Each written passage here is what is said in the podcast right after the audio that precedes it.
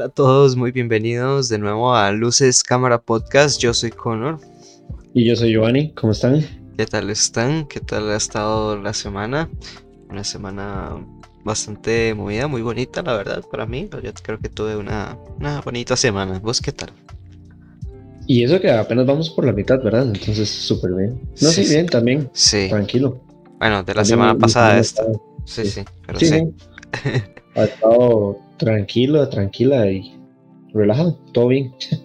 Pero sí, muy, muy sorprendido por, bueno, ya vamos a la sección de, noticias, ¿verdad? Pero por todo esto que se está dando con el Snyder Cut, que hemos venido hablando en todas estas secciones de noticias para atrás, que hemos hablado tantísimo, ¿verdad? De, de esta peli y di, por dicha, le está yendo bien. Sí, ha sido una polémica desde hace bastante, bastante tiempo, desde que se anunció. Eh, y, ahora que ya va a salir en nada, mañana, eh, cuando estén, cuando apenas se sube este podcast mañana, el jueves 18, pues ya va a estar disponible eh, en la mayoría del mundo. Pero sí, o sea, ha generado, sigue sorprendiendo. Sí, sí, sí, sí.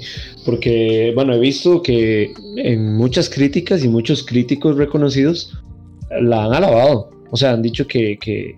Es más, leí una que decía que es la mejor cinta de Zack Snyder. Y, considerando que tiene Watchmen, que es una super cinta, eh, me, me asusta y me alegra porque espero llevarme una buena sorpresa.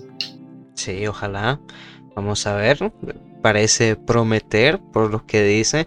Al inicio hubo como un error también porque en, en Rotten Tomatoes, la, la famosa página, eh, empezó con, con, el 100%, apenas empezó como esta, este esta parte de votación pues tenía el 100% un buen rato y ya unas horas después bajó como el 70 y algo, 78, pero bueno, que igual sigue siendo una nota pues bien, decente, está bastante bien. Entonces, Para la que tenía, digamos. Sí, eh, y ya veremos a, ver qué tal. Eh, de nuevo, hay mucho, hay teasers. A lo largo de la semana salieron varios teasers centrados en los villanos eh, para que los chequen. y pues sí, ya, ya veremos. Yo pues estoy emocionado, ya saben, desde hace rato. Y, a ver qué nos trae el Snyder Cut. Que, que es que sí, es una sorpresa que un pronto a otro empezaran a salir críticas de tan buenas. Y aparte también que, hubo una filtración la semana anterior. Tuvimos, tuvimos una... Bueno, la gente que en Estados Unidos, ¿verdad? Que ya tiene el acceso al HBO Max, eh, pues se disponían, me imagino, no sé, una noche y dijeron, vamos a ver Tommy Jerry. Y se dice que pudieron ver casi que una hora del, del corte de Zack Snyder, ¿verdad? Entonces, pero al día de hoy no sé qué tan cierto era. No sé si era cierto. Entiendo si estuvo un par de horas. Entiendo que si estuvo un par de horas ahí en como filtrado por alguna razón. Un poco raro, si parece. Porque. A ver cómo confundís esas dos pelis, pero bueno. Probablemente la persona que tenía que subir el archivo fue despedida ese día, pero bueno. Sí, ah, sí. O tal vez fue toda una estrategia ahí como de Sí, también pensé eso, también pensé eso. Sí, puede ser. Pero, pero sí, Di, la verdad, a mí me gusta, me gusta cómo se ve, me gusta, ya habíamos hablado de eso, pero hace poco estuve viendo, de hecho, una de, las críticas venían como imágenes de los villanos y todo, en serio, o sea, se ve muy bien. Comparados a los que nos enseñaron en la película anterior, eh, se ve muy bien. Sí, sí, la verdad, sí. Pues la crítica destaca que dice que, que, es muy emotiva, que se centra mucho en, en, cada uno de los personajes, que le da su rato, que, que tiene como su motivo, su razón, su peso, cada uno de ellos, inclusive los villanos. Entonces que, que dice que pues va a sorprender a los fans de lo que esperan y, pues a la gente que también casual, tal vez más casual en el tema este de, superhéroes, que, va a sorprender, entonces pues ya veremos. Son palabras grandes, pero bueno, ya se han dicho muchas cosas, así que como siempre coger todo eso con pinzas, pero bueno, ya, ya veremos, está a la vuelta de la esquina, así que nada, a sacar nuestras propias conclusiones y, y eso. De hecho, ahí hemos tenido varias, como varias encuestas de que si la esperan o no en, nuestra, en nuestro perfil de Instagram. Y ha estado muy peleado. En realidad, mucha gente la espera, mucha gente no veo como que mucha gente ni siquiera le interesa. Pero ha estado peleado, entonces está muy dividida. El, público, digamos, está muy dividido. Sí, las expectativas también han estado bastante divididas en qué es malo o bueno. Bueno, eso ya está aquí. Entonces ya veremos. Y esperen el podcast al respecto porque va a verlo. No lo duden. Sí, sí. Tanto hablar del Snyder Code va a merecer su propio podcast. Sino es que ya juntando todos los minutos que hemos hablado se hace el propio podcast. Pero bueno. Eh, en otras noticias. También esta semana. Ah, ok, ok. Sí, sí. Ok, bueno, me adelanté, pero yo tiro una así rapidonga. Eh, que hace poco hablamos de Shrek. De, de esta esta maravillosa producción audiovisual, pues bueno, resulta que se va a lanzar también, al igual que El Señor de los Anillos, igual de épico, en 4K, en IMAX 4K. Eh, va a estar por ahí eh, para comprarlo en Blu-ray o donde sea que lo vean, pues ahí está, un dato. Eh, y otra viene de Paramount Plus, que pues se, bueno, anunciaron que van a sacar una serie de documentales eh, en 60 minutos, eh, creo que se llaman así en 60 minutos, eh, sobre varios como artistas alrededor del mundo y supongo iba el primero va a ser de J Balvin que se va a llamar José en 60 minutos entonces supongo que así se, se llamaba llamar la serie pero bueno no sé que bueno ya como una Paramount anuncia como cuál va a ser uno de sus contenidos exclusivos y bueno, es, va a ser como esta serie de documentales que ya veremos qué, qué pasa o qué se da al final. Y, claro, esto llama muchísimo la atención. Entonces es un buen inicio para Paramount, siento yo. Pues, según creo que es un artista bueno que está ahorita bastante conocido en todo el mundo. Entonces, pues ya veremos cómo resulta todo este tipo de, de, de movida. Claro, claro, y que vende bastante. Ya está sacado, como Travis Scott había sacado su combo en McDonald's y ha tenido como muchas colaboraciones grandes, ¿verdad? Entonces, y aparte que la música, su música no es, no es, no es nada mala, es bastante buena. Bueno, a mí me gusta. Y, es un gran público el que tiene. Entonces, creo que todo ese público va a querer ver esos 60 minutos de José y, van a ir a pagar, ¿verdad? La suscripción de Paramount. Sí, que recordamos, pues está a 6 dólares. Entonces, pues con 7 días de prueba gratis. Así que, pues bastante bien. Para que de nuevo se den la vuelta. Sí, sí. Y bueno, ¿y vos qué nos traes de noticias? Pues no, que, que esta semana tuvimos una muy buena sorpresa. Bueno, el domingo anterior, eh, de así de improviso, los Oscars dijeron mañana daremos los nominados. Y en la pura mañana, al menos aquí en Costa Rica, eran como las 6, 7 de la mañana, si no me equivoco ya los estaban dando. Entonces, súper bien, los presentó Joe Jonas, si no me equivoco. No, no me linchen si, si es otro. Sí sé que es uno de los Jonas Brothers, pero creo que era Joe. Como sea. La verdad, eh, muy buenas nominaciones. Eh, ya casi siempre uno se espera lo mismo que, que en los Golden Globes, ¿verdad? Es como la antesala. Entonces, eh, buenos nominados. Ahorita que recuerdo, está David Fincher por ahí en director. Sasha Baron Cohen como actor en, por el del Chicago de los siete, el, juicio de Chicago de siete o algo así se llama la película. También tenemos, ajá, eh, Sasha Baron Cohen está nominado a guion por Borat 2, entonces ahí como hay varias nominaciones. Y una de las más curiosas que, que me llamó muchísimo la atención es que Glenn Close está nominado a mejor, actor, a mejor actriz secundaria y en el mismo papel está nominada a un Racy, que es la contraparte de los Oscar, que es como los premios a las peores actuaciones, direcciones. Entonces, creo que nunca había pasado eso y, está nominado por una actuación muy buena y hay gente que le consideró muy mala. Entonces, algo nunca antes visto.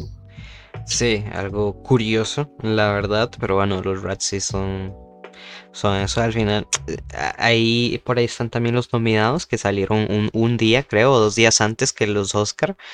Y, bueno, también películas que la verdad sí son bastante malas. Eh, otras que la verdad de plano no he visto, no conozco, pero algunas tienen un nombre peculiar. Eh, y bueno, eso, curioso sí que, que una actriz sea nominada tanto como peor como mejor actriz. Bueno, sí, como mejor actriz. Ya había pasado un año en el que Halle Berry eh, eh, ganó el Racy, pero por otra película total completa. Y el mismo año ganó el Oscar. Entonces, pero por películas totalmente diferentes. Este año podría ganar el Racy y el Oscar por la misma película y el mismo personaje. Entonces es algo pues, nunca antes visto, ¿verdad? Es algo que hasta el día de hoy me tiene anonadado. Pero buenas nominaciones, la verdad. David Fincher, vi a Gary Oldman. Una de las películas que más nominaciones tiene es Mank. Pero creo que va a ser como el de Irishman, que lo nominaron en un montón de cosas y no se llevó nada. Entonces, y esperemos que quizá David Fincher podría, eh, aunque no creo, no lo ganó con la red social, es difícil que lo gane con Mank. Exacto, sí, y como mejor director, pues también está eh, peleando con Lee Isaac Chung, el, que hizo Minari. Entonces, pues está, está complicado. Y pues ya sabemos que, eh, bueno, y, y, Close On, la de Nomadland. Y pues bueno, también sabemos cómo, eh, cómo ha, estado de fuerte en general el cine extranjero y más que todo el cine coreano por acá. Entonces, pues también es una posibilidad que se lo lleve. Entonces, sí, sí, pues, ya veremos. que pero pobrecito, eh, pobrecito David Fincher, pero bueno.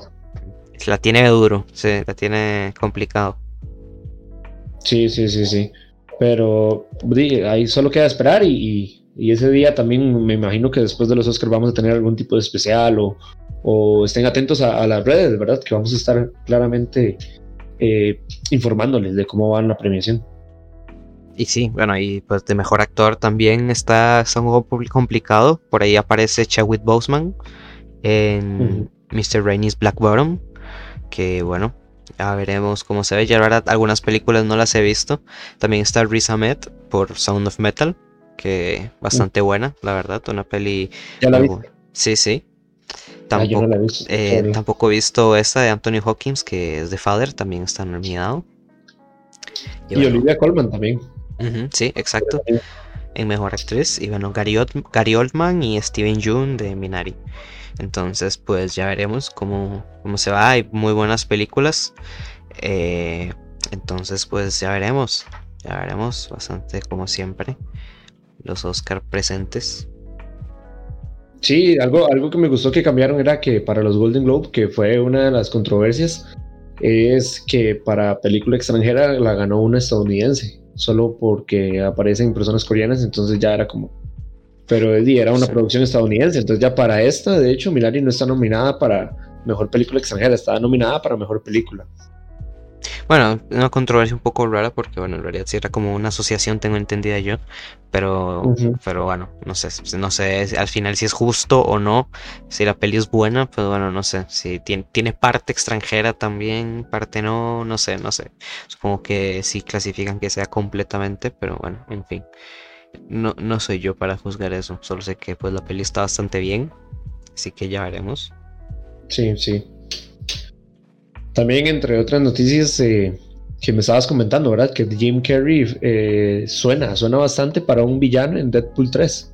Sí, sí, ya, ya veremos, pero bueno, ha estado como desde hace tiempo, en realidad Marvel ha querido como que salga o aparezca, intentado convencerlo con uno que otro papel, pero bueno, todavía nada.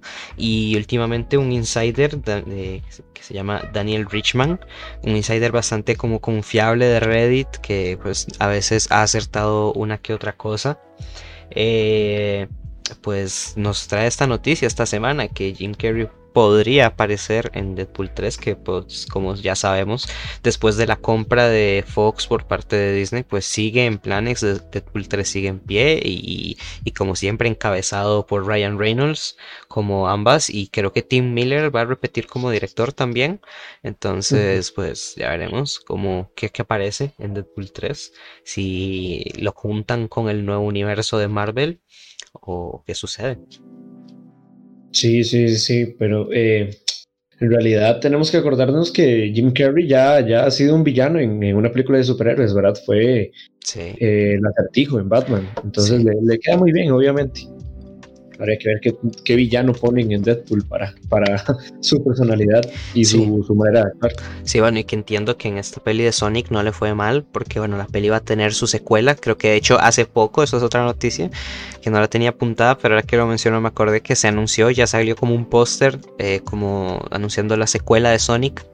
Eh, que bueno, no la, la verdad no la he visto, pero entiendo que pues está bien. Eh, que es bastante decente y cumple. Entonces, pues que Jim Carrey es como de lo que destaca en esa peli. Así que pues ya veremos. También que de nuevo hubo un tiempo en el que Jim Carrey creo como que desapareció más o menos y bueno, otra vez está, ha estado saliendo bastante. Entonces, bastante bien. Eh, también otra noticia es que se terminó la semana pasada eh, la grabación de The Batman, la película de Matt Reeves, ¿era? Sí, Matt Reeves. Ok. Eh, casi se me olvida, me confundí, pero sí. que bueno, bastante curioso estoy yo de la película, que está protagonizada por, por me olvidó el nombre. Robert Pattinson. Ese mismo, Robert Pattinson. Estaba pensando en el personaje Crepúsculo, como siempre. Pero sí, eh, Robert Pattinson, que pues ha, estado, ha salido también recientemente en muchas películas y pues con razón, porque es bastante buen actor, ya lo ha demostrado en muchas eh, películas. Y, bueno, en The Batman en el tráiler que salió, recordemos que cuando salió este tráiler la película solo tenía eh, un 10% aproximadamente de la grabación. Y, bueno, actualmente eh, el tráiler se presentó en el, la DC Fandom o antes del año pasado. Y bueno, y hasta ahora eh, la terminan. Así que pues ya veremos.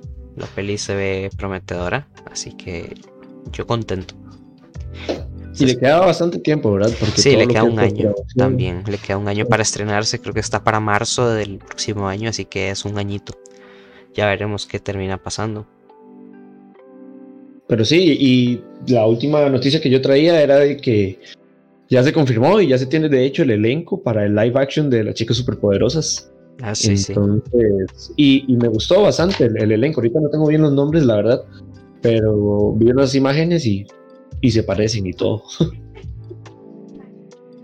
Ah, bueno, sí, sí. Eh, pues que bueno, bastante curioso me parece a mí que estén, no sé, que quieran hacer un live action de esta miniserie, bueno, serie, porque hubo bastantes como versiones después de las chicas superpoderosas, pero bueno, curioso. Y, ya veremos qué tal, porque yo sí la vi, era divertida, la verdad, no voy a mentir. La original era buenísima, a mí me encantaba. Después me acuerdo ver como una versión que ya eran como colegiales o algo así, no sé, están mayores y ya era un poco raro, pero sí, bastante bien en general, así que pues ya veremos cómo, qué, resulta de un live action de eso. Bastante curioso me pareció a mí ver esa noticia. Sí, sí. Hace mucho tiempo, en una galaxia muy, muy lejana. Luces, cámaras, podcast. Presenta Hablemos de Star Wars, parte 2. Los tiempos parecen ser mejores, pero cualquier simple descuido podría ser la perdición para todo el planeta Tierra.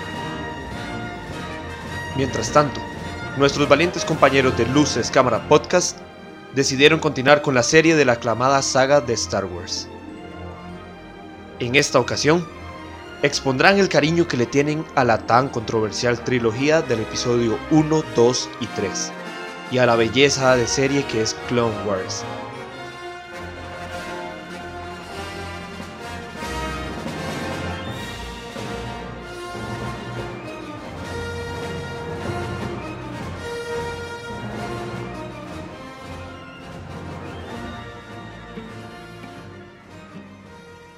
Pero bueno, Juan, contanos, ¿con qué venimos hoy? Listo, ya, nos quedamos sin noticias por decir. Ok. Sí, bueno, al menos yo. Era la última. Sí, sí. Eh, muy bien, empecemos. Como ya leyeron en el título, probablemente la razón por la que estén aquí es que vamos a continuar donde lo dejamos eh, en nuestro primer episodio de Star Wars, de Hablemos de Star Wars, eh, donde hablamos un poco eh, bastante de lo que fue la primera trilogía, desde los inicios de Star Wars, de qué significó para el cine y, y, cómo pues evolucionó a lo largo de las tres películas, cómo se convirtió en un fenómeno y, bueno, como años después, debido al avance de la tecnología, porque George Lucas, una de las razones por las que empezó con el episodio 4 fue por más o menos la facilidad en efectos especiales, porque él sabía que lo que él quería hacer para los primeros tres episodios no era posible hacerlo en la época del episodio 4. Entonces, más o menos alrededor de los 2000, no, eh, sacó eh, su segunda secuela, eh, trilogía que iba a ser el episodio 1, 2 y 3. Duró 16 años en sacar una nueva película de Star Wars. Se esperó muchísimo, muchísimo. Fue el episodio 6 fue en el 83 y este episodio 1, La amenaza fantasma, me encanta ese nombre por cierto, fue en el 99, terminando milenio y todo. sí, sí, sí, un, un, evento, la verdad, algo bastante esperado. Yo eh, venía pues naciendo, entonces pues ahí venía esperándolo. Eh, eh, y, y bueno, bastante controversial creo que es este primer episodio en general, ya vamos hablando de eso, pero, pero sí, de, después de 16 años pues Star Wars regresó como siempre de las sombras, eh, alimentándose un poco en todo ese tiempo, alimentando su canon que ahora se conoce como leyendas eh, mediante novelas y cómics que bueno fue creciendo de una manera inmensa. O sea todo el fandom que se creó de Star Wars alrededor de todos esos años a pesar de que pues no había películas como les digo se, iba expandiendo mediante esto que los fans más fieles pues lo fueron siguiendo y, se creó se fue creando más conforme el tiempo y actualmente el repetimos, en el fenómeno más grande a, tiempo de que, por ejemplo, se creó una religión, existe la religión de ser Jedi. Uno puede ser Jedi si se lo propone muy fuertemente. Eh, puedes tener ese título en la vida real. Y, y, bueno, no sé, hay una curiosidad. Algo, algo, algo que siempre me ha llamado la atención es que la trilogía original fue como para una generación. Esta segunda trilogía vino como para nuestra generación, de hecho. Sí. Y ahorita la, la, la, última trilogía que salió es como para la nueva generación, ¿verdad? Y siento que quizá en algún momento hasta se vaya haciendo así como generacional, por así decirlo. Y, y, entonces tiene como una buena estrategia porque trae todos los fans desde atrás y va haciendo nuevos fans, ¿me entendés? Entonces, creo que con esta trilogía, al menos a, mí, me atraparon totalmente y a vos, o sea, toda, toda la gente que es de nuestra edad, de los noventas para adelante, eh, vivimos con ello. Yo todavía recuerdo, eh, obviamente la, primera no, porque tenía dos años, pero sí recuerdo un poco la, el estreno de la segunda, que fue en el 2002, y tengo así clarísimo el estreno de la tercera, que fue en el 2005. De ese tengo el... Es más, recuerdo que que la película fue para mayores de 18, claramente, ¿verdad? Para los que ya la, vi, ya la han visto, saben que es bastante violenta y tiene varias escenas como que no son para niños. Entonces recuerdo que sufrí porque no la pude ir a ver al cine, no me dejaban. pero pero ya después la vi en la casa, en mi casa y verdad, me encantó. Pero hablemos de la primera, Juan. Sí, sí, sí, como decís, pues, significaron bastante y eso es, pues, es bastante curioso lo, eh, y una muy buena estrategia, lo de atrapar a la gente por generaciones y hacer es que, que poco a poco pues consuman todo, todo el contenido, que es mucho es mucho y la verdad se, se, agradece. Eso se agradece que sea extenso porque, bueno, como ya mencionamos en el episodio anterior, estos son historias de toda una galaxia. Al final, en las películas, pues se centran solo como en una pequeña parte de, todo, de toda esa galaxia. y bueno, eh, en el primer episodio, en La amenaza fantasma, como dijiste, un super nombre, eh, nos devolvemos a los tiempos de, de la República Galáctica nos cuenta la, historia pues antes de, del episodio 4, más centrándose en el personaje de Anakin Skywalker, que bueno, poco a poco lo vamos comenzando, lo, lo vamos a conocer, pero la película empieza con, con un conflicto que nos plantea ya que, que, que existe en, en, los tiempos de la República, que es que la, la Federación de Comercio eh, está como oponiéndose o creando como una fuerza que después se conoce como los separatistas, que, que, que bueno, piensa como invadir el planeta de, de eh, y, bueno, hay como un conflicto primeramente político eh, en esta película es, y es en realidad como el centro tal vez de, de todo ella y es por la que tal vez se llevó como más polémica al inicio porque bueno, mucha gente se esperaba bastante como tal vez acción o algo así del episodio 1 y también creo que es algo por lo que no está muy recomendado empezar, eh, si sos nuevo en Star Wars, empezar por el episodio 1, ya que pues, es una película pesada que se centra bastante en la política y que no, por eso deja de ser mala, porque sí es bastante buena. La vi literalmente ayer para refrescarla después de bastante tiempo que no la veía y pues está buena, pero sí es una peli pesada. De hecho, ayer que la vi dura dos horas y media, como más o menos todas las de Star Wars. Y, y la tuve que parar varias veces para hacer otras cosas. Bueno, también estaba haciendo como otras cosas y todo eso, pero me gustó un poquito y bueno, la vi como en pequeñas partes, pero es eso, ¿no? Porque nos expone como mucha, mucho contexto político de lo que está pasando en la galaxia a este momento. Y, bueno, empezamos fuerte viendo como eh, Qui-Gon Jinn, interpretado por Liam Neeson y Iwan McGregor, eh, esta vez eh, interpretando a Obi-Wan Kenobi, un personaje que ya habíamos visto en las precuelas, en, en la primera trilogía, perdón que, bueno, ahora lo vemos súper joven y es un padawan de, de, de Qui-Gon Jinn, su maestro.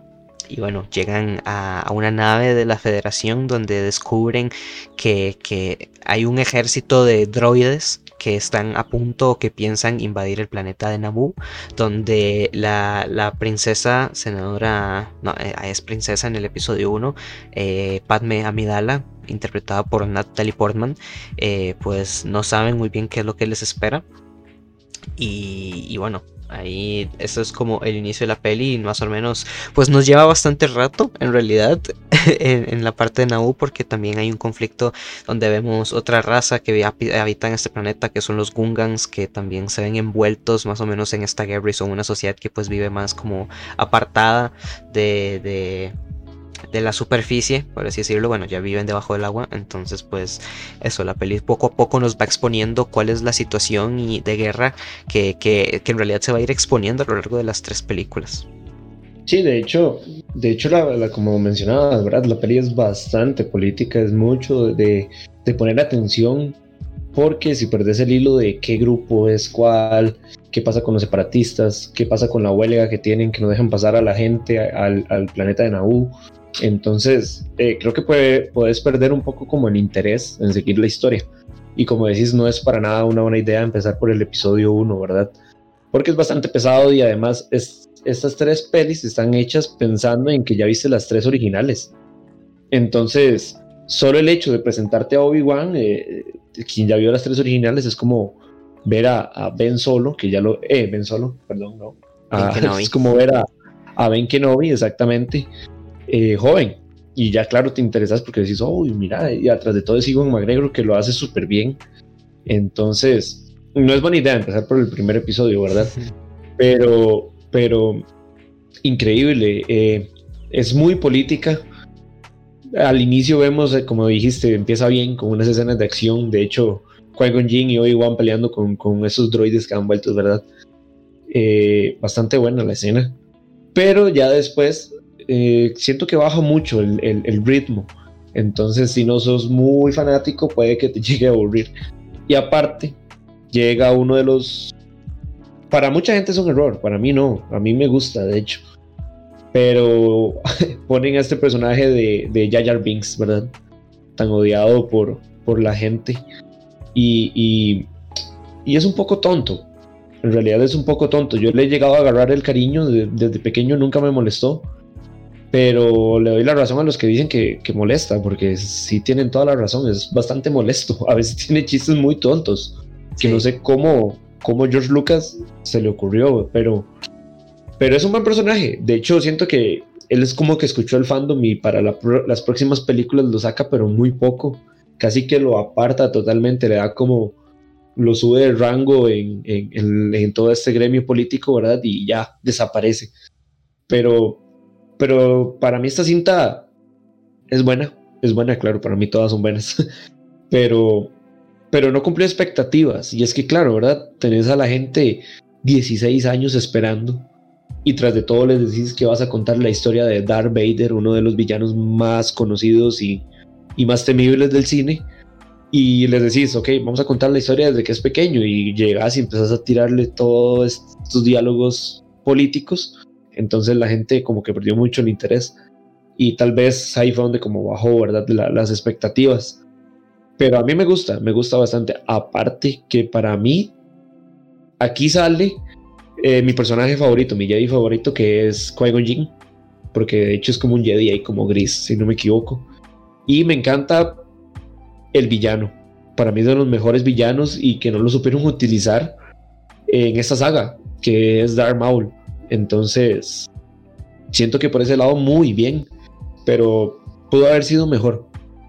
Sí, eh, como os decís, bueno, Qui-Gon Jinn sí es un Jedi que pues eh, desde el inicio también vemos que tiene bastantes eh, problemas con, con, lo que viene siendo el concilio Jedi, ya que pues piensa un poco diferente a lo que es, porque bueno, eh, la película, como dijo Johnny, pues sigue después de todo ese tema político en Naboo, pues baja tal vez sí un poco el ritmo, porque después de esto pasamos al planeta de Tatooine, que bueno, muchos también de la trilogía original, pues es un es una rima, eh, porque de ahí mismo viene Anakin Skywalker, al igual que Luke.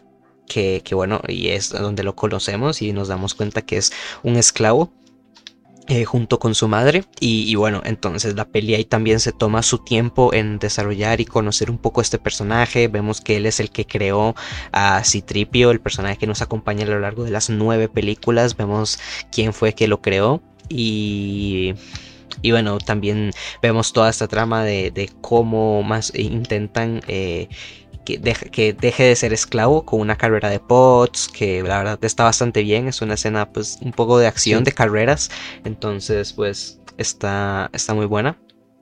Y, que de hecho, de hecho esa escena, ahí disculpa, esa escena me parece súper, súper parecida, valga la redundancia, a la escena de, de Ben Hur, cuando van en, los, ¿verdad? en las carreras con los caballos, es muy, muy similar y creo que de hecho se basó de ahí George Lucas. Aparte que, ¿verdad? Toda esta peli tiene, se basa en muchas cosas, hasta religiosas, como el hecho del hijo indicado, eh, del, del, indicado, del elegido, y que aparte que no tiene papá, que fue como coincidido por, por unas células y sería como el Espíritu Santo, digamos. Y, y entonces siempre se ha basado, bueno, toda estas, estas, esta trilogía se basa como mucho en la religión. Pero y siento que esa escena eh, eh, principalmente es se basa demasiado en Ben Hur. Pero sí.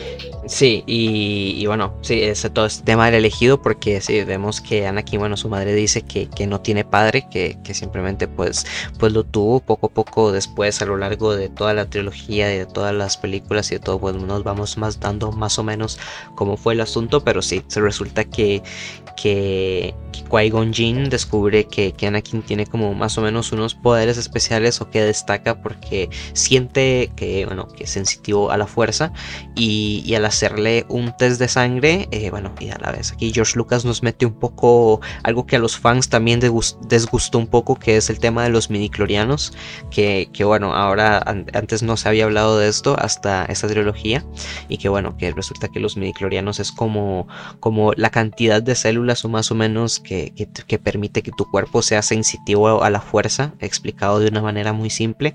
Eh, y bueno, y resulta que, que Anakin pues tiene eh, los midichlorianos súper altos, eh, inclusive superando a los del maestro Yoda, que bueno, que como ya mm. conocimos en la trilogía principal es un maestro Jedi que, ha trascendido durante cientos de generaciones y, y, bueno, y que es bastante, bastante poderoso. Entonces, pues sí, la película se extiende a lo largo de toda, de toda eh, una hora, hora y media más o menos de la peli se basa en todo, este, en todo esto de, la política y de, y de salvar a Anakin de Tatooine. Eh, y bueno, pero bueno, como siempre, todas las películas de Star Wars destacan montones por su atención al detalle y cosas que, que tal vez a veces pensamos que son mínimas, pero después en, algún otro material tienen su repercusión o lo podemos ver aún más extendido que, pues como ya dijimos, se, se fue extendiendo eh, con cómics o series y, o novelas, que está bastante bien. Y de hecho algo que en, esta carrera de Pods, un personaje que sí había tal vez notado, pero no me acordaba hasta, bueno, ayer que la vi lo, lo destaqué mucho, que, que es eh, en un plano, o sea, en un plano que no sé, dos segundos o así, vemos a un personaje que, que se llama Aura Singh, que, pues a, muchos probablemente no les sonará porque viene de, la serie de Clone Wars, pero eso, que es un personaje que, aparece un segundo y después en, una serie animada que sacó años después, eh, pues tiene como su propio arco y lo conocemos aún más y bueno, y todo eso pasa a lo largo de las tres películas, esto solo con un personaje, así que la atención al detalle siempre destaca bastante en estas pelis. Sí, sí, sí, claro.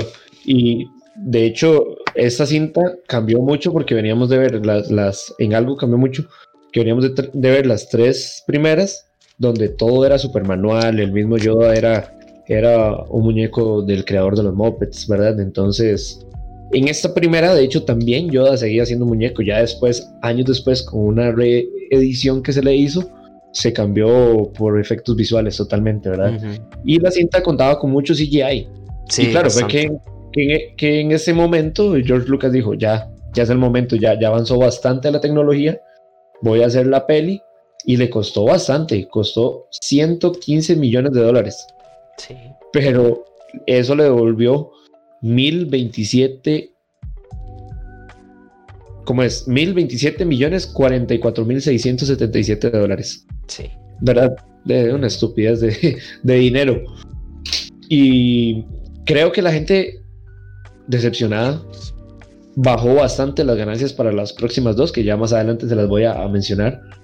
Pero, pero fue una ganga. O sea, le salió súper barata comparado a lo que ganó, ¿verdad? Sí. Y que gastó bastante en, efectos. Prácticamente 10 veces, un poco más. Y, y sí, eh, pues la verdad es que sí, esta peli pues destaca bastante los efectos especiales porque bueno, actualmente los ves y, los notas tal vez en algunos momentos un poco flojos, pero, pero en que en su tiempo pues destacaron bastante y ya que sorprenden montones, o sea, de verdad vemos cómo desplegamos y más en la época cómo se despliegan el montón de, droides, un ejército de droides disparando y bueno, ya más o menos podemos más o menos ver la expectativa que siempre tiene Star Wars en los planetas que nos presenta la, variedad de aliens y todo eso. Entonces, pues es algo que, que sí, la, evolución y, como decía George Lucas, que la tecnología era la necesaria, que, la que necesitaba, eh, o sea, que se esperó para, para poder hacerlos. O sea, tenía sus razones.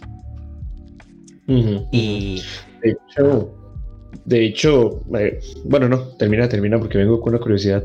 Como una de las curiosidades es que el actor que, que protagoniza a Anakin cuando es niño, que si no me equivoco el nombre es Jake Lloyd, eh, dijo en varias entrevistas que odió hacer ese papel porque le pasó como algo contrario a lo que uno espera, de que verdad sos famoso y todo el mundo te va a querer y bla, bla, bla, sino que le pasó algo contrario, dice que sufría de bullying en la escuela por esto, por haber eh, interpretado a, a Anakin.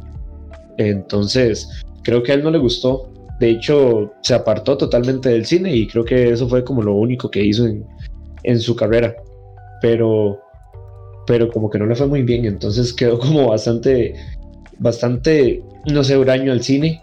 Y me pareció súper curioso porque debería ser todo lo contrario. Le pasó como a Macaulay Culkin que, mi pequeño angelito, eh, mi pobre angelito, perdón, eh, en realidad no le fue tan bien y terminó como odiando lo que es el cine, ¿verdad? De la actuación. Sí, sí, bastante curioso. No, no entiendo muy bien por qué, pero sí, recuerdo haber leído bastante sobre que, que decía que pues le hacían bullying en el cole, más bien porque, no sé, a la gente le disgustó de su papel en Anakin Skywalker, de como Anakin Skywalker por alguna razón. Y, bueno, ahí provocó, provocó eso sí Jake Lloyd y bueno, no sé, bastante curioso. Y bueno, la peli también, como, como su nombre lo indica, la amenaza fantasma poco a poco nos va exponiendo de que, bueno, en el, en el contexto actual, los Jedi reinan prácticamente. Eh, existe una orden Jedi compuesta por muchísimos eh, maestros y, y, niños pues en entrenamiento en Padawan. Y, y bueno, eh, poco a poco nos presentan que hay una fuerza escondida que son los Sith, que, que bueno, existen en esta regla de dos, que prácticamente solo, bueno, solo pueden haber dos Sith, un maestro y un aprendiz, pero poco a poco también vamos viendo como en realidad si hay más, o sea, hay más, pero no que llevan el, el, nombre de Sith, o sea, no son Sith como tal, son aprendices, pero bueno, porque los Sith trabajan de esta manera que, que solo pueden haber dos para no llamar la atención, porque bueno, es algo que también se expone mucho más en, contenido extra, como ya dijimos, que como eh, los Sith estuvieron reprimidos prácticamente por miles de años de la galaxia, donde los Jedi pues lograron como mantener un balance entre comillas, eh, y, y bueno, los Sith fueron expulsados y, solo quedaron dos. Y la amenaza fantasma que se nos presenta es esta como ya mencionó Giovanni es Darth Maul un personajazo que, que en la peli es interpretado por Ray Park. Eh, y que bueno, que sí, que tal vez no lo aprovecharon mucho porque solo salió en una peli, pero bueno, después en series y en, en otro contenido y se va a aprovechar montones porque el personaje tenía su potencial y, bueno, por dicha se lo dieron.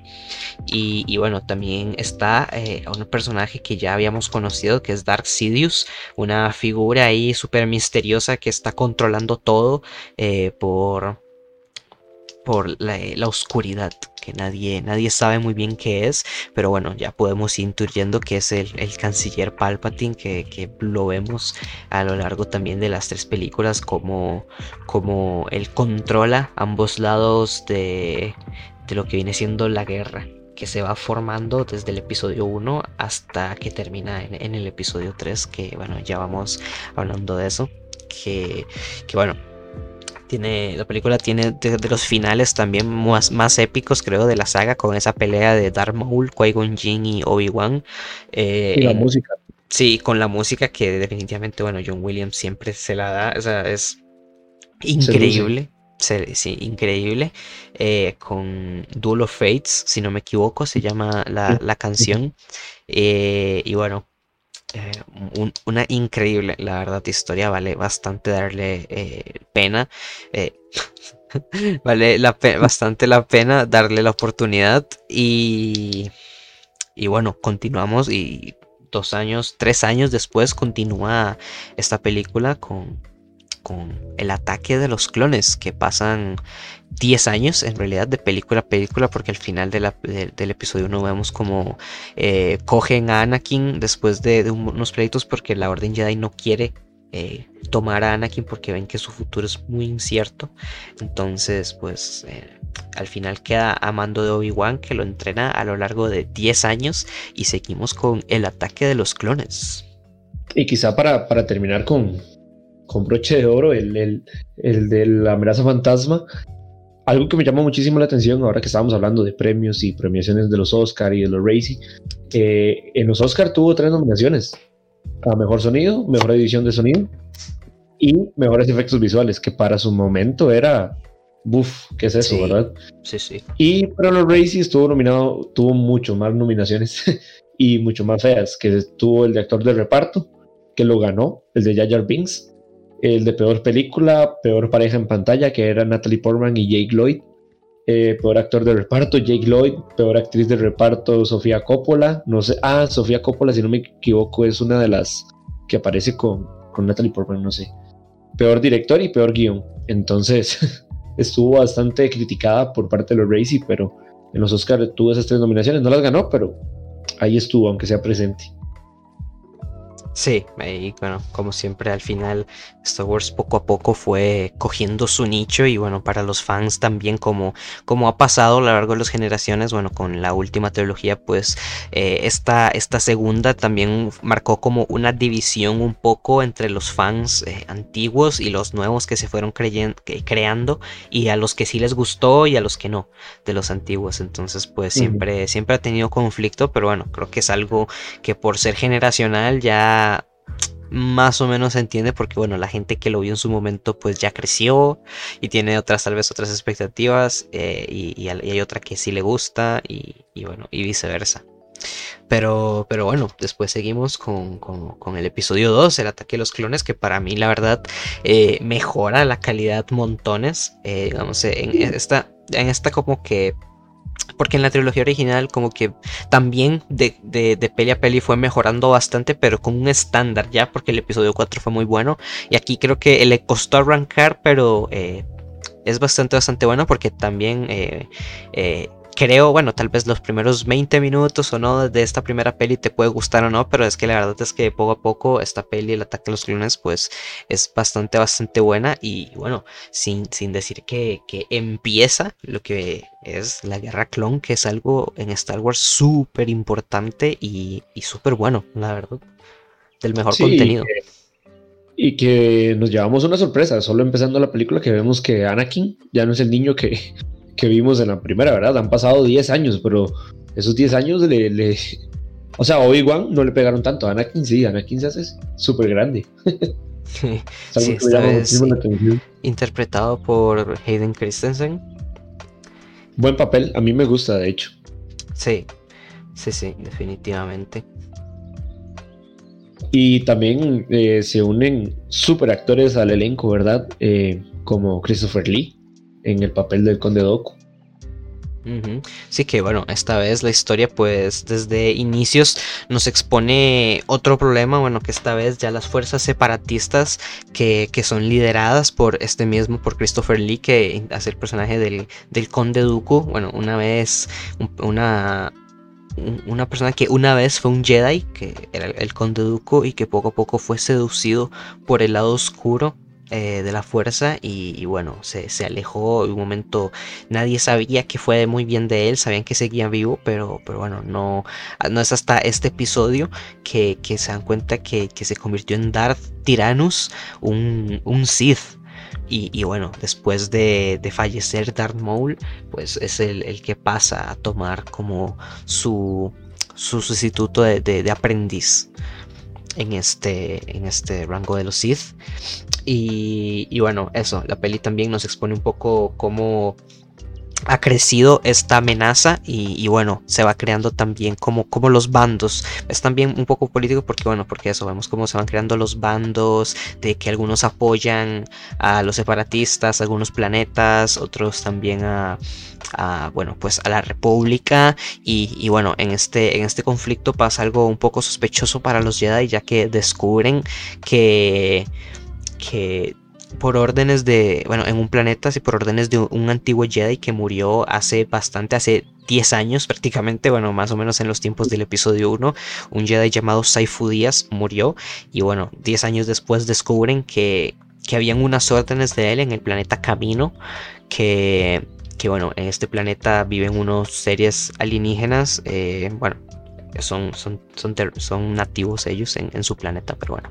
Eh, bueno, unos señores bastante como de cuello alto y bastante altos que, son como súper científicos eh, y saben mucho la genética y bueno, pues se dedican a hacer clones y, este Jedi pues lo que les encargó fue hacer un ejército de clones eh, de nada más y nada menos que basándose en el ADN de uno de los mejores cazarrecompensas que tenía la galaxia en ese momento, que era Jango Fett. Jango Fett era un, un mandaloriano que, que bueno, que nació era tuvo bastante papel y bastante importancia en lo que viene siendo pues eso la guerra de Mandalor porque tenía rangos bastante altos pero bueno después de que de que su planeta fue como eh, más o menos bueno bastante afectado por la guerra eh, y por los bandos eh, pues el planeta se ve como la mayoría de, de mandalorianos se ven puestos a, a irse de esto trabajando como recompensas y él es uno de ellos que después poco a poco pues vamos viendo cómo hay, más mandalorianos de ese tipo y bueno inclusive que ya después sabemos que es, existe la serie del mandaloriano y bueno eso es algo que, ha comprado como mucha fuerza en, en general a lo largo de la saga y que también tiene como su propio nicho eh, en en todos los fans de Star Wars, que también es como aparte de los Jedi en religión, también está los Mandalorianos. Y que algo que me gusta bastante de, de esta segunda película es que tiene muy buenas peleas. Sí. Muy buenas peleas. Y bastantes. ¿verdad? bastantes. Como ahorita recuerdo una que, que, siempre me impresionó. De hecho, esta la fui a ver al cine. Tengo muy leves recuerdos porque apenas tenía como 5 o 6 años, pero, pero algo recuerdo. eh, me acuerdo que. Me acuerdo de la escena donde donde Obi-Wan llega a, este lugar donde están creando este imperio de clones y, ve, conoce a Jango Fett, ¿verdad? Que ya atrás de todo nos hacen eh, recordar la, trilogía original, que también aparece Boba Fett, pero niño. Entonces ya es como un golpe a la nostalgia, ¿verdad? Y la pelea que se arma con Jango Fett es increíble. Es muy buena bajo, bajo la lluvia y, y Obi-Wan mojado, estilando y el sable increíble, me encanta. Y también está totalmente, ¿verdad? Cuando, cuando ellos son atrapados, que ya vamos a llegar a eso, que, bueno, pasa lo que pasa con Jango Fett. y, una super escena. De hecho, toda es como una guerra ahí entre droides y, y como el gremio Jedi buenísima. Y me acuerdo que los monstruos me encantaban. De hecho, eh, mi favorito era el que ataca a Padme, que es como un estilo tigre, lobo raro. Me encanta. Sí, sí, eh, la peli pues destaca bastante en eso porque, bueno, hay una muy mejora, hay mucha mejora aparte del episodio 1 al episodio 2 en efectos visuales y, bueno, en todo, en paisajes, en fotografía, todo es mucho más bonito. Ya la primera era bonita, pues está aún más bonita. Eh, y, sí, bueno, después de que nos damos cuenta que, que se está creando este, este este ejército de clones que los Jedi pues no tenían ni idea, o sea, nadie sabía, solo pues eh, que poco a poco se dieron cuenta siguiendo las pistas de Jango Fett que, que bueno, anteriormente intentó matar a la senadora Amidala. Eh, bueno, desemboca en esta pelea y, Obi-Wan lo sigue y nos damos cuenta que, bueno, trabaja para este Darth Tyrannus, que, bueno, se oculta en el planeta Geonosis, que Geonosis es una base, es, como una base militar prácticamente, eh, donde se está creando todo este ejército de droides separatistas con naves, eh, tanques de guerra y, bueno, todo lo necesario para empezar una invasión a nivel galáctico. Y, bueno, ahí también descubrimos que es la base donde están empezando a crear los primeros planos para la estrella de la muerte. Con este egg después más o menos lo vemos, pero que bueno, que es algo que también que, que expone bastante contexto porque al ser una super arma pues vemos que tiene muchísimo tiempo de desarrollo digamos desde, desde tiempo del episodio digamos del episodio 2 hasta el episodio 4 que la vemos por primera vez bueno en Rogue One que, se está creando pues que eso que tiene mucho contexto y como siempre la atención al detalle como ya dijimos eh, y bueno, donde se da esta, una de las batallas más épicas también de toda la saga, que es la batalla de Geonosis, que, bueno, empieza porque tienen secuestrados a, a Jango, eh, a Obi-Wan Kenobi y a Anakin Skywalker, porque bueno, intentaron ayudarlo y pues nadie estaba preparado para lo que se esperaron ahí, eh, para lo que había ahí, y, y, bueno, se ven secuestrados y después rescatados por el concilio Jedi, que que bueno, eh, van todos, todos los posibles maestros Jedi. Vemos un gran despliegue de, de Jedi, que es algo que no se había visto antes. Eh, que bueno, vemos a muchos Jedi en acción luchando contra droides, con láseres, como dijo Johnny, efectos especiales buenísimos eh, y visuales muy bonitos. Entonces, pues ya es algo que, levantó mucho los ánimos para los fans y para todo el mundo, porque es algo que, bueno, queríamos ver desde siempre, porque nunca habíamos visto a tantos Jedi juntos. Y, bueno, eh, más a Samuel L. Jackson, que, se hace un papelazo como siempre, interpretando a Mace Windu, eh, un Jedi súper eh, frío y súper serio y bastante poderoso en, en el asunto, que al final es el que termina matando a, Jango Fett de una manera bastante épica, la verdad. Eh, y bueno, y esto eh, provoca, eh, y es el inicio en la batalla de Genosis, después de esto es el inicio a la guerra clon, algo que, que, pues bueno, también poco a poco en la peli vamos viendo cómo es algo que este Darth Sidious tenía, quería, era lo que tenía planeado desde un inicio y cómo poco a poco su plan va, va tomando forma y bueno, pues ya desde el inicio es un poco sospechoso.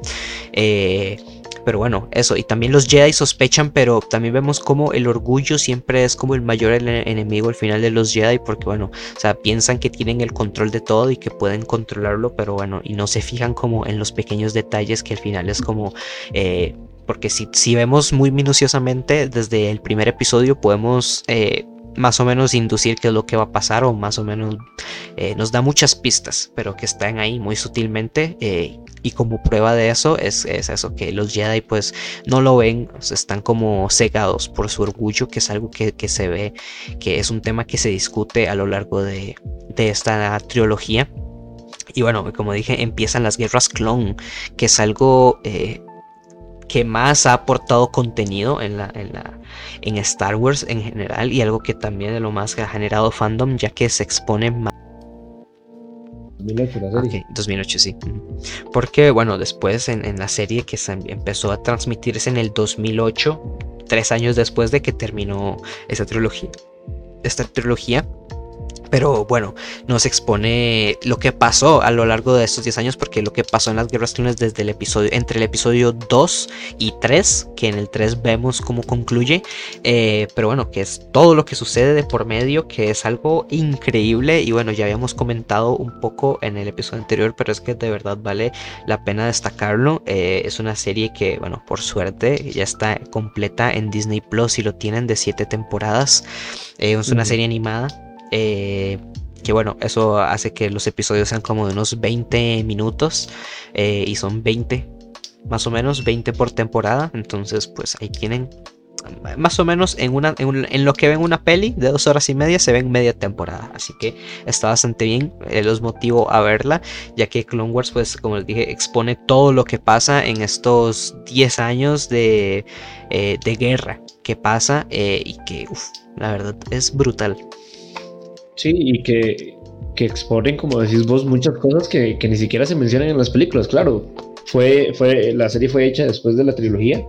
Entonces siento que también se utilizó mucho como para cerrar algunos huecos que quedaban ahí como en la historia y que se agradece porque cuentan historias buenísimas y nos introducen personajes que ni siquiera se mencionan en la trilogía como esa Sokatano, ¿verdad? Que ahora tiene su, su rol súper importante en esa serie de, de The Mandalorian, ¿verdad? Que le dieron como su puesto que se merecía. Sí. Entonces, hay muchas historias que, que supongo que si no la han visto, ni siquiera se imaginan eh, que están ahí. Entonces, véanla, véanla porque es bastante buena y como dice Juan, es bastante corto. O sea, son cortas. Eh, no sé, que vas para el trabajo, para, para la universidad y vas viendo ahí un, un episodio, dura 20 minutos. Entonces te puedes ver uno o dos episodios en un viaje súper fácil. Sí, sí, y, pues está bastante bien, ya que pues eh, algo que más me gusta de, esto es que cómo humaniza eh, a los clones, porque bueno, a pesar de que son clones, pues, eh, pues poco a poco generan como su propia personalidad, como personas, como humanos, a pesar de que pues todos son iguales, pues también se van como diferenciando entre ellos, como por ejemplo en, en, lo más básico que puede ser la armadura, ellos mismos se, la personalizan a su manera, o con el corte de pelo, o bueno, lo que sea, y bueno, también vemos como eh, toda esta parte humana de, los clones, vemos en, un momento eh, la historia de un clon desertor de, las guerras que bueno, desertó después de una misión pues fallida, tomó la, decisión de, irse de la guerra y forjar su propia familia. Y bueno, es algo que, que, bueno, después un comandante se topa con él y, pues gracias a que lo ayudó decide no reportarlo porque bueno, eso es como... Eh, declarar como desertor, enemigo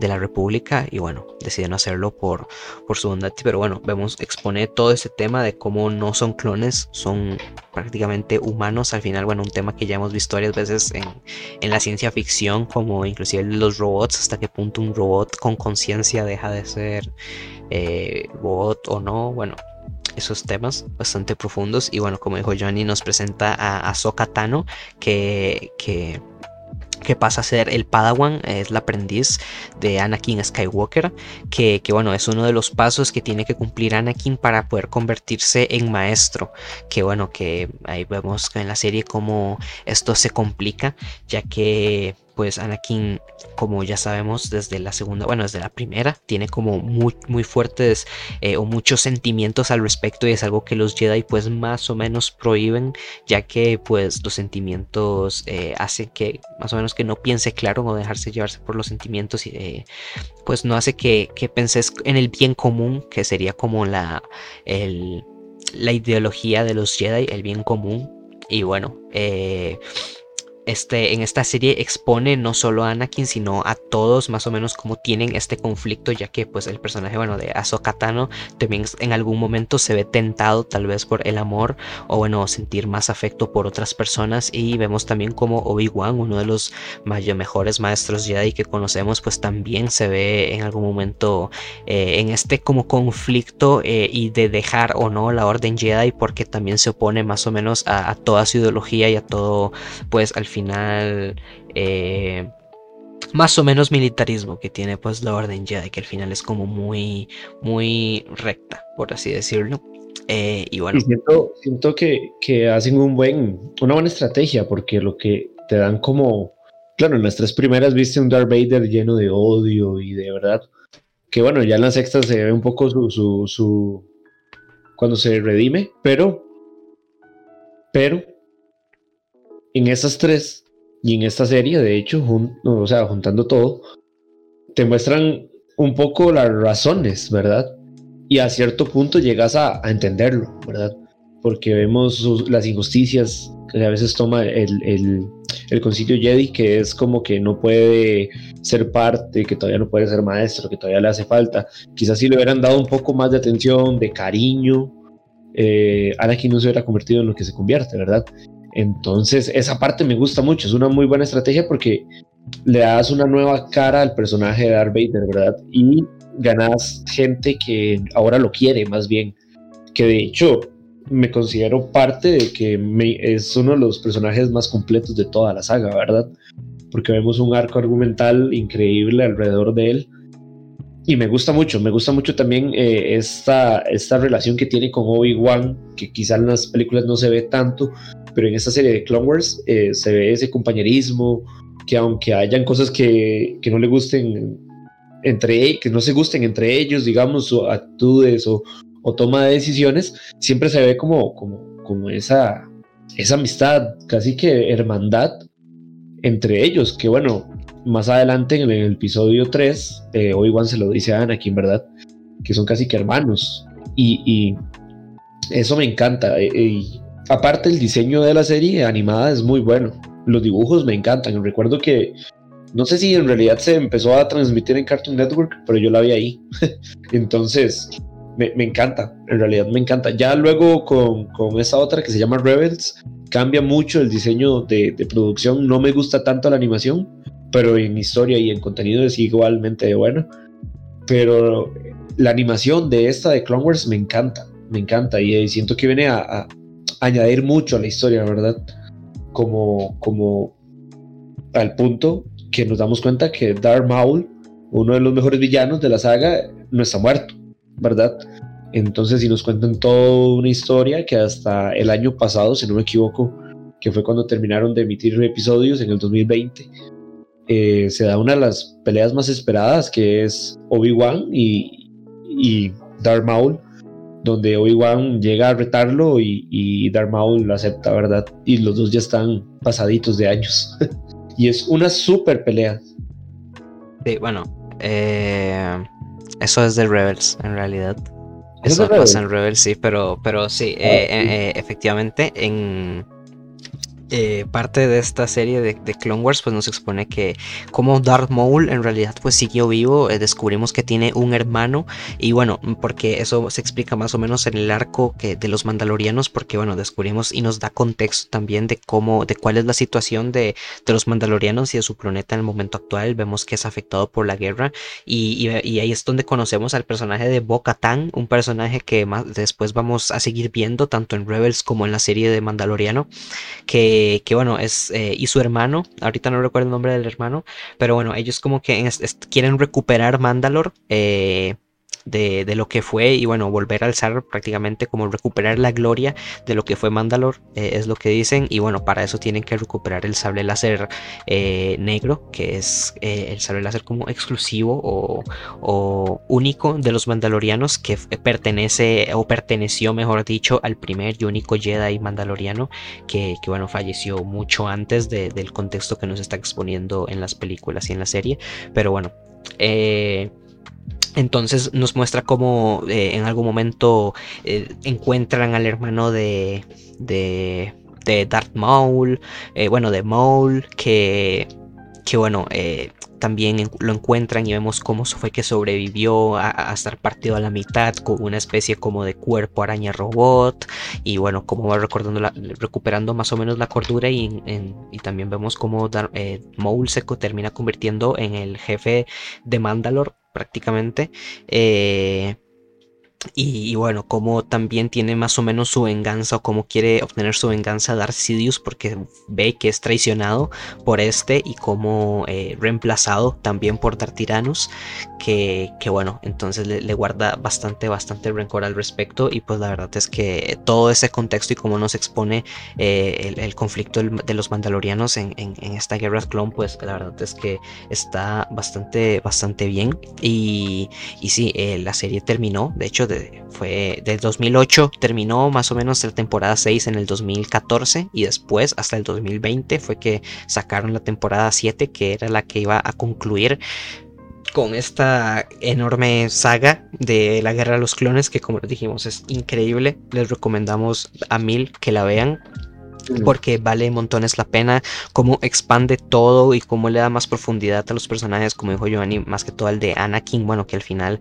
es, eh, tiene, vemos como un conflicto también interno que tiene, porque eh, en una temporada eh, descubrimos también más o menos cómo funciona la fuerza con, con, unos seres que se llaman los celestiales, que bueno, conocemos a la figura del padre, el hijo y, el, y la hija, que bueno, el padre es como el encargado de mantener el balance en la fuerza, el hijo es el lado oscuro de la fuerza y la hija es el lado luminoso de la fuerza. Y bueno Anakin descubre que su papel como elegido es mantener el balance entre ellos dos eh, y que sería prácticamente sustituir al padre que está ya en sus últimos años. Y bueno como Anakin se rehúsa a, esto y bueno y las consecuencias que trae al respecto con el hijo y la hija. Entonces pues también nos expone como temas más eh, eh, cósmicos en el tema, digamos, de cómo funciona la fuerza y todo esto. Entonces, pues nunca puedo parar de recomendar eh, esta serie de Clone Wars. Que bueno, después en el 2016 creo que fue que salió Rebels.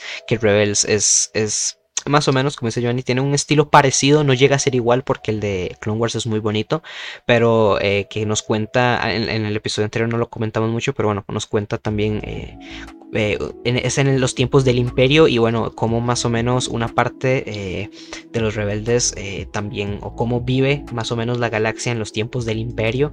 Y, bueno, que termina, también vemos a muchos personajes, muchas rimas y pasa esto que dijo que bueno, el duelo, el último duelo que ahí es donde de verdad muere Darth Maul a manos de su archienemigo Obi-Wan en el desierto de Tatooine donde les dice que, que, está cuidando al elegido que, y que, y bueno, la verdad nunca puedo parar de recomendar estas series, que es un súper contenido. Y, bueno, como dijimos, eh, Clone, Wars terminó el año pasado en su temporada final en la 7, que, que nos cuenta eh, lo último de las guerras clones, prácticamente entrelazándose eh, un tiempo, si pasan unos años después de, la temporada 6 a la 7, pasan unos cuantos años, pero bueno, más, para más acercándose a lo que pasa en el episodio 3, ya que el final de la temporada, pues se entrelaza con lo que pasa en Star Wars Episodio 3, La venganza de los Sith. Que ya fue, como, como había mencionado, ¿verdad? El estreno en el 2005, que ya fue seis años después de, de la amenaza fantasma, entonces ya hay una súper mejora en efectos visuales. En... De hecho, siento que ahora que mencionabas que como que le costó arrancar, siento que arrancó muy tarde. Quizá que arrancó como a la mitad de la segunda y ya en esta tercera iba a full, ¿verdad? Que para mí es la mejor de, la trilogía, de esta trilogía, de las, de las, bueno, antes le podíamos decir las nuevas, que ahora no son las nuevas, pero de esta trilogía de, de, de, Anakin pequeño o joven, entonces... Eh, muy buena, muy buena, la verdad, para mí es la mejor. Esta costó, y es curioso porque fue la que costó menos, costó 113 millones y recaudó 848 millones, bastante bien.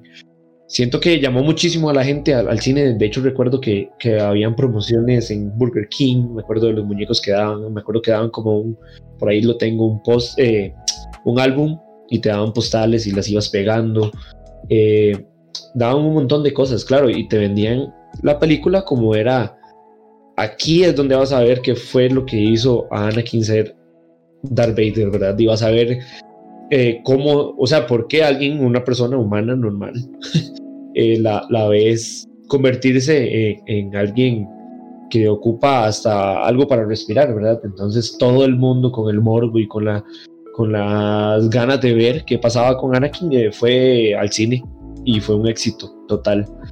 Eh, recuerdo que, como les mencioné al inicio, yo no pude ir porque era para mayores de 18. Y tras de todo, la promocionaban como una película para mayores de edad. Entonces la gente iba preparada para cualquier cosa. Para cualquier cosa. Y recuerdo que cuando vino la gente, recuerdo que unos vecinos venían de ver la película, me decían que estaba increíble, yo no la, había podido ver, estaba, lloraba y todo. Pero años después la vi y, bueno, años no, en ese mismo año la vi y me encantó, me encantó, ¿verdad? Eh, ya aquí vemos a un Anakin mucho más maduro, mucho más oscuro. Se ve una mejor relación, se podría decir, aunque muy frágil con Obi-Wan, por más que todo, por todo esto, ¿verdad? del concilio. Y que Obi-Wan siempre era como muy educado y les hacía como mucho caso. Anakin ya era un poco más rebelde y tomaba, bueno, se le ve también los dotes de piloto, buenísimo. Entonces, esa primera escena me encanta, cuando se ve que van como piloteando y, con estos robots saboteadores. Eh, y como entran a la nave de, de, los separatistas, me encanta. Entonces, tiene muy buen inicio muy buen inicio y, a mí me encanta. Sí, definitivamente es una mejora increíble. Si ya al episodio, como ya dijimos, del 1 al 2 fue una mejora, del 2 al 3 fue eh, el, la meca de la reverencia. Fue buenísimo.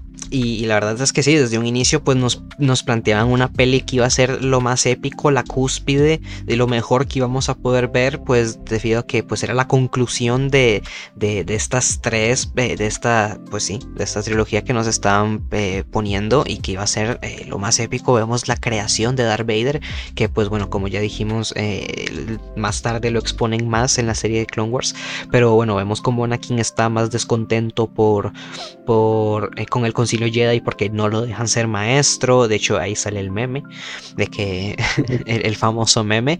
Pero bueno, es por muchas cosas que después vemos. Bueno, lo que pasó con Ahsoka Tano es algo, es algo que a Anakin le llegó mucho al corazón y bueno, algo por lo que detesta también bastante al Concilio Jedi.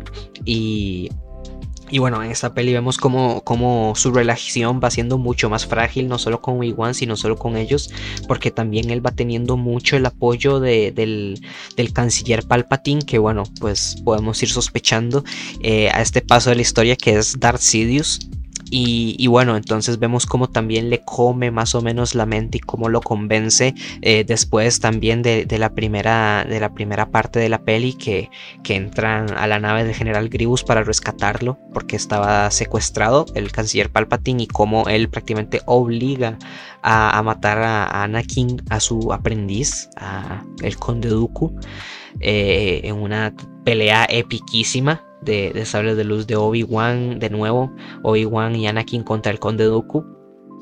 Y, bueno, como también esto desemboca a que se encuentren con el general Grievous, eh, el general máximo del ejército separatista, que bueno, también eh, de, nuevo en la serie Clone Wars pues nos expone montones eh, el, arco de este personaje, que la verdad también es de los mejores personajes y, de los más temibles, ya que no solo es un general, sino que es también una máquina de matar, ya que ah, es un cazador Jedi prácticamente por naturaleza, entrenado en las artes Jedi por el Conde Dooku, que como recordaremos fue un Jedi alguna vez, y, y, bueno, entrenado también en las artes de los Sith, así que pues esto lo convierte en una máquina de matar literalmente, eh, y bueno, ha sido de los que más Jedi han matado, y...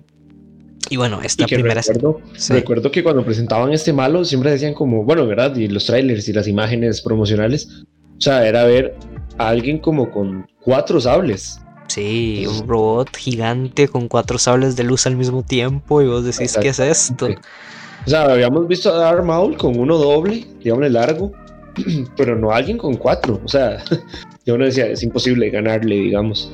Pero, y además, bueno, ahí aparece, ¿verdad? El meme también de la pelea antes de Obi con Obi-Wan de Hello Entonces, dio, dio buenos memes también, el general Grievous. A mí me encanta el personaje, de hecho la historia que tiene cuando era, cuando era general, de hecho cuando no se había hecho todas las como implementaciones o modificaciones en el cuerpo, la historia es buenísima, es buenísima. Sí, eh, y bueno, para exponer también un poco más de, contexto, pero que al que le interese, aprovechando que pues nos gusta un montón Star Wars y, como ya dijimos, pues el General Grievous es un personajazo, eh, tiene y sí, una historia de origen brutal. Eh. No, pues y un poco trágica, la verdad, ya que es un era un guerrero en realidad de la del planeta Kali, un, un señor de la guerra Kalish, que bueno, que prácticamente fue secuestrado, bueno, más o menos después de que eh, los separatistas, eh, bueno, esta, este grupo guerrero pues intentó dominar este planeta de Kali eh, o convencerlos a que se unieran a su bando de una manera muy pacífica, pues este este señor de la guerra Kalish se ve pues súper afectado eh, por la guerra y es rescatado, entre comillas, por los separatistas eh, para convertirlo en una máquina de guerra, ya que vieron que era un, guerrero espectacular y el que les dio más lucha, pues lo rescataron y lo convirtieron eh, en el general, prácticamente en el general Gribus, dándole este cuerpo metálico y rescatando como su esencia con su cerebro y su corazón. Entonces hay más o menos un poco de este personaje que, la verdad sí. Mucha gente no lo conoce la historia, por no ver eh, las series animadas, pero es una historia increíble y súper triste, la verdad, a cierto punto es triste, porque creo que por ahí se menciona algo también como de un amor que tuvo, entonces es buena, bastante buena. Sí, y, y, bueno, a lo largo es como uno de los villanos a lo largo de, de esta peli que más, más pelea les va a dar a los Jedi. Y bueno, también nos muestra en la venganza de los Sith como poco a poco, eh, de nuevo, eh, el canciller Palpatine va revelando más, más sus planes o se van volviendo más evidentes o mejor dicho van tomando más fuerza. Eh, porque ya los Jedi, después de lo que pasó en, toda la guerra clon, que bueno, también se van dando cuenta que el, que el canciller o hay una persona que, que está de, la, de ambos bandos de la guerra y que bueno, que todo, hay algo bastante sospechoso porque se ve que todo está siendo muy controlado y bueno, en, esta peli nos, damos cuenta que, sí, que efectivamente eh, el canciller Palpatine, Dark Sidious era la persona detrás de todo esto y convence a, Anakin eh, dándole visiones. Eh, como de que Padme va a morir, entonces eh, le propone salvarla, ya que pues los Sith han sido los únicos capaces de burlar a la muerte. Eh, eh, haciéndose prácticamente inmortales a lo largo de los años y bueno es algo que Palpatine vemos a lo largo de las tres trilogías que ha intentado conseguir y y bueno, de esta manera convence a Anakin de que se una al lado oscuro de la fuerza, eh, diciendo que puede salvar a Padme de esta manera, pero obviamente todo está planeado. Y que nos cuenta un poco del origen de Palpatine, ¿verdad? Que la historia también es buenísima, la de Dark Plagueis. Y, y entonces nos da un trasfondo que luego se viene a, ¿verdad? Con todo lo que son las novelas, los cómics, eh, se viene como a fortalecer, ¿verdad? La, la historia. Entonces, conocemos más como del pasado de... Y, que también es cuando se nos revela el secreto que ha estado enfrente de todo el mundo y que ya todo el mundo sabe, ¿verdad? Que, que, que es Darth Sidious. Entonces, eh, eso no es tanto, la sorpresa no es tanto, pero lo que sí es sorpresa es la pelea con Mace Window.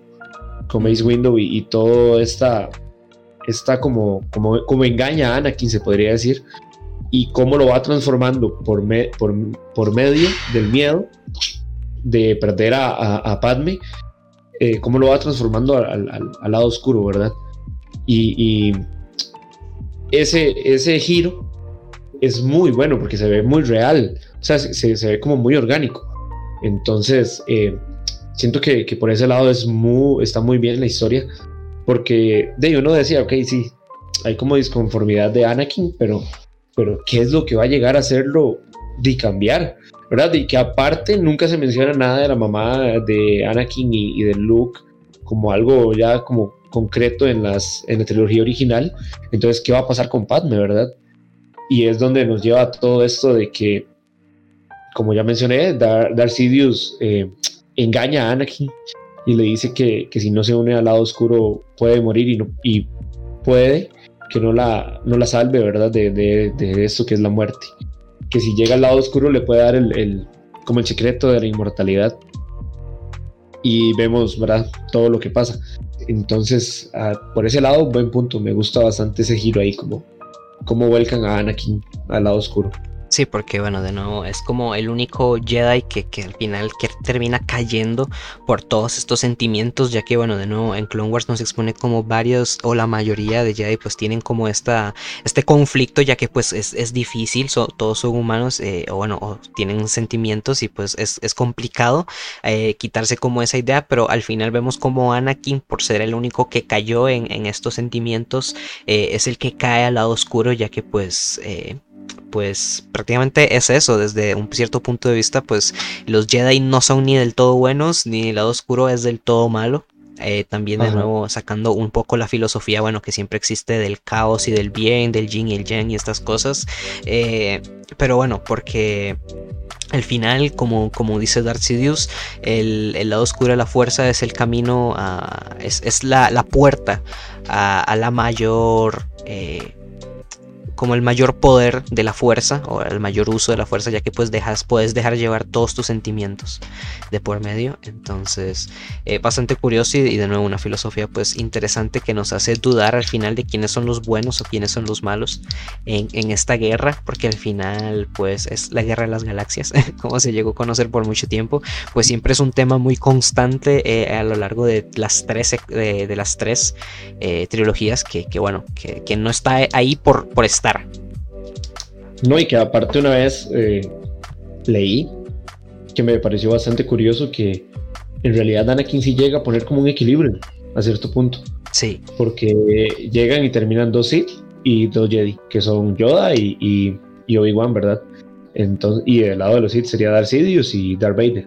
Entonces, a cierto punto, eh, no se equivocaron.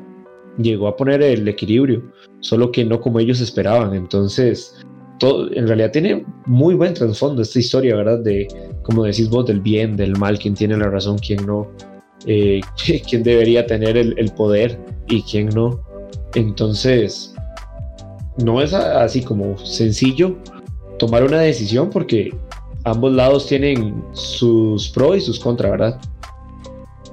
Exacto, exacto, Gerardo. Es que pues siempre, es algo que siempre he dicho de Star Wars que es súper profundo por todo lo que expone. Eh, la guerra clon es algo eh, súper eh, característico de esto no solo por, por lo épico que es, sino por todo lo que significa y por la relación que tiene y los temas que toca eh, y que pues nos te pone a cuestionar bastante y creo que es algo por lo que Star Wars se ha convertido en el fenómeno que es porque bueno de una manera eh, tan ficticia o tan, tan fantasiosa contándonos todas esas historias nos habla de temas súper profundos que, que también nos hace reflexionar bastante.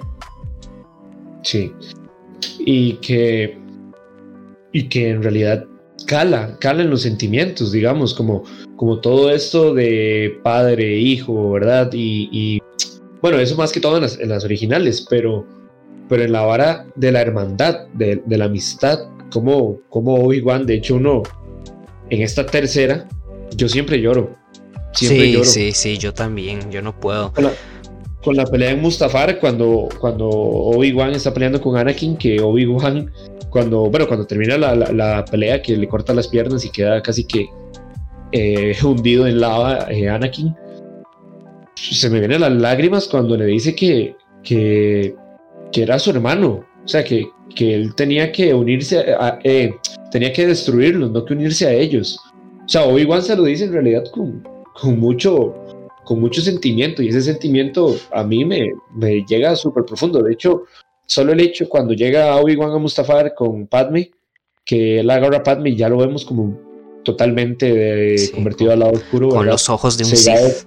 Sí. sí, de hecho los ojos del Sith ya amarillos, ¿verdad? Que siempre se menciona que son, se vuelven como amarillos.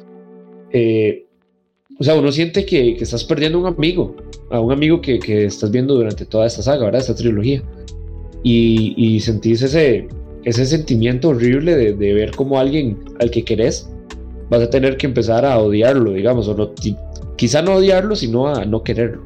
Sí, no, definitivamente. Y Y, bueno, o sea, eh, como vos decís, me hace llorar montones y es súper trágico porque, bueno, desde, desde lo que empieza, desde la, la, la escena de la Orden 66 Ah, y, todo este asunto, o sea, teniendo todo el contexto de, de Clone Wars también, o sea, es súper trágico porque, bueno, también, de nuevo, repitiendo, a, incitándolos a que vean Clone Wars, hay una parte en, en, unas temporadas que, que, también expone el tema de, de, toca este tema de la Orden 66, de vemos como los clones en algún momento tienen como un chip implantado, ya que un clon misteriosamente atacó a un Jedi sin querer, entonces, bueno, poco a poco vemos como ellos tienen como un chip implantado y, y bueno, es esto quiere ser como revelado a todos de que puede ser algo misterioso, pero curiosamente el encargado de, transportar, transportar, esa información muere, entonces es algo que nunca se sabe. Y bueno, es, todo esto desemboca, como ya dijimos, el, paso de Anakin al lado oscuro y todo desemboca a a lo más trágico que puede haber, que es la Orden 66, que bueno, es un momento donde en las guerras clon Palpatine se aseguró de que todos, tanto Jedi como clones, estuvieran separados a lo largo de la galaxia, eh, combatiendo, eh, como ayudando en, las guerras de los propios planetas y bueno, separándolos de manera que pues eh, cada Jedi eh, quedara con un pelotón y el pelotón pues eh, al ejecutar la orden pues se activa este chip y, pues los clones toman, se tornan contra los Jedi y pues pasa la escena más trágica que la verdad también siempre me hace llorar porque de verdad en Clone Wars pues vemos como muchos de estos Jedi que son masacrados por amigos prácticamente podemos decir que son amigos porque en la serie pues nos expone toda la relación que tienen ellos, como ya dije, cómo son humanizados y cómo pues con los Jedi que son como sus jefes o sus capitanes pues tienen un lazo de familia prácticamente, entonces pues destroza, definitivamente eh, toca montones teniendo todo el contexto, eh, siempre me hace llorar, es imposible no hacerlo. Igual la escena, ¿verdad? En la que Anakin llega y, asesina a todos los niños ahí en el, en el palacio. Y que hasta el día de hoy, hoy ya, este año, digamos, se nació una nueva incógnita de que qué pasó con, con Grogu, ¿verdad? El de Mandalorian, ¿dónde estaba en ese momento? Porque en teoría eh, él estuvo ahí ese día, porque era parte, bueno, ¿verdad? Entonces hay memes por todo lado de este tema. Pero esa escena también es bastante fuerte y creo que fue censurada y por este, solo por esta escena se ganó esa, esa, se me fue el nombre, esa censura que fuera para mayores de 18 años, porque estás viendo, digamos, o sea, no lo estás viendo explícitamente, pero implícitamente sabes que un mayor asesina un montón de niños indefensos, ¿verdad? Entonces es bastante como chocante y, buena, buen jugado, bien jugado por, por George Lucas. Se atrevió a, hacer algo bastante oscuro. y donde ya, desde ese momento, o sea, cuando uno ve esa escena, uno dice, ok, ya es Darth Vader, ya no existe Anakin y ya no hay vuelta atrás. O sea, uno siempre, no sé, a mí me pasa, yo la, cuantas veces la vea, siempre espero como que no tome esa decisión, como que, como que ya no, no, no te creo y ya, y se levante y aparezca dirigida por George Lucas. Pero no, pero no, siempre, o sea, cuando uno ve esa escena, uno dice, ok, ya no hay vuelta atrás. De fijo, no hay vuelta atrás. Bueno, sabemos que sí queda un poco de Anakin, porque de hecho Padme se lo mencionó Obi-Wan eh, cuando está muriendo al final. Y por el capítulo, el episodio 6, eh, nos damos cuenta que en realidad siempre quedó como algo bueno, ¿verdad? En, en Darth Vader. Pero ese final y trató cómo conectan todo en el final de, este, de este episodio, el 3, cuando mencionan que Qui-Gon Jinn de hecho ya se pudo hacer uno con la fuerza y existen todos esos, esos espíritus de la fuerza, que le da como una explicación a lo que vemos en el episodio 4, ¿verdad? Eh, y 5 y 6. También me gusta cómo se dividen a, Leia y a, y a Luke y cómo vemos a, de hecho, a los tíos de Luke cuando lo reciben que están jóvenes, a Beru Lars y Owen Lars. Y me gusta eso, me gusta cuando vemos que Obi-Wan se lleva a Luke y el mismo Obi-Wan se queda como en Tatooine para cuidar de él. Eh, es un cierre buenísimo, o sea, que dan ganas de seguir viendo lo que sigue. Y que de hecho Juan me comentó el otro día que puso Rogue One de una directo para... Aunque ya pasó un tiempo, pero es como lo que continúa. Entonces, el final me parece muy bueno, muy bueno. Y para mí es la mejor, como ya lo mencioné, es lo mejor de la trilogía esta 3. Sí, sí, esta con la segunda para mí definitivamente son las mejores y destacan montones en, absolutamente todo. Es que si esta te da lo más épico y lo más triste que, que se puede ver en el cine, es, de lo mejor, de verdad. Eh, vale muchísimo la pena y es que de nuevo, teniendo viendo todo el contexto, porque bueno, como ya dijo, vemos como un poco como Qui-Gon Jinn en realidad fue de los pocos que lograron dominar eh, esto de ser como uno con la fuerza y poder convertirse en fantasma eh, de la fuerza. De hecho, en Clone Wars, bueno, vemos como él es el que le enseña más o menos ayuda, cómo esto es posible. Y, bueno, muchas cosas que, que, de verdad, como siempre, la atención al detalle y pues al final la historia que estamos viendo de una galaxia entera es increíble y es que se agradece, de verdad, montones. Esto ha sido una trilogía enorme y bueno, va a salir una serie que más o menos va a continuar lo que pasó en Clone Wars, bueno, con un escuadrón que, se llama Bad Batch, así se va a llamar la serie, se va a estrenar en Disney Plus creo que este año, no recuerdo bien la fecha, pero bueno, ya tenemos como una serie que pues nos va a exponer también un poco el... Eh, eh, el, punto de vista de estos clones del escuadrón Bad Batch, que bueno, ya veremos, se ve bastante interesante, ya hay tráiler para que lo busquen si quieren, pero sí, es que podría seguir yo hablando de Star Wars y este podcast podría durar cuatro horas si me da la gana, es que, pero uff.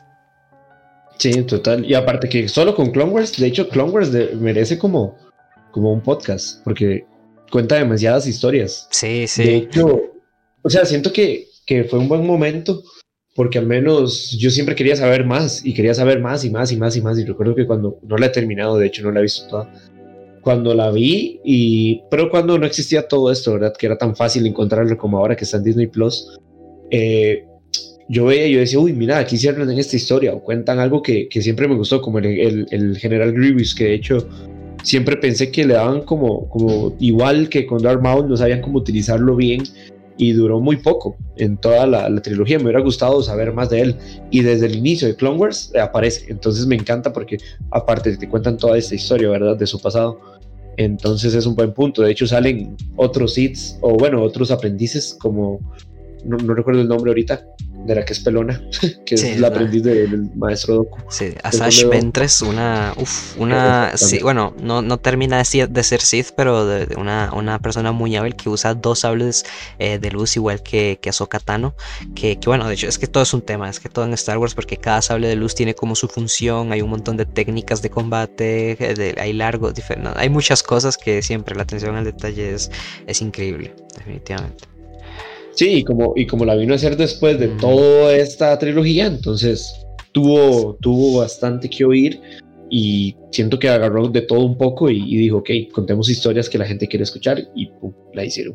Sí, sí, sí, vale montones la pena. Ahí, pues, eh, si, si, les gustaría escuchar un podcast al respecto solo de Clone Wars, pues pueden comentarnos, escribirnos y todo, pues que estamos dispuestos.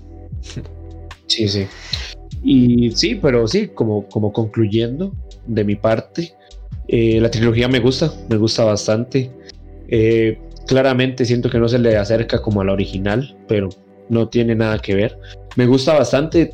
En esta trilogía está mi Jedi favorito, que es Qui-Gon Jinn.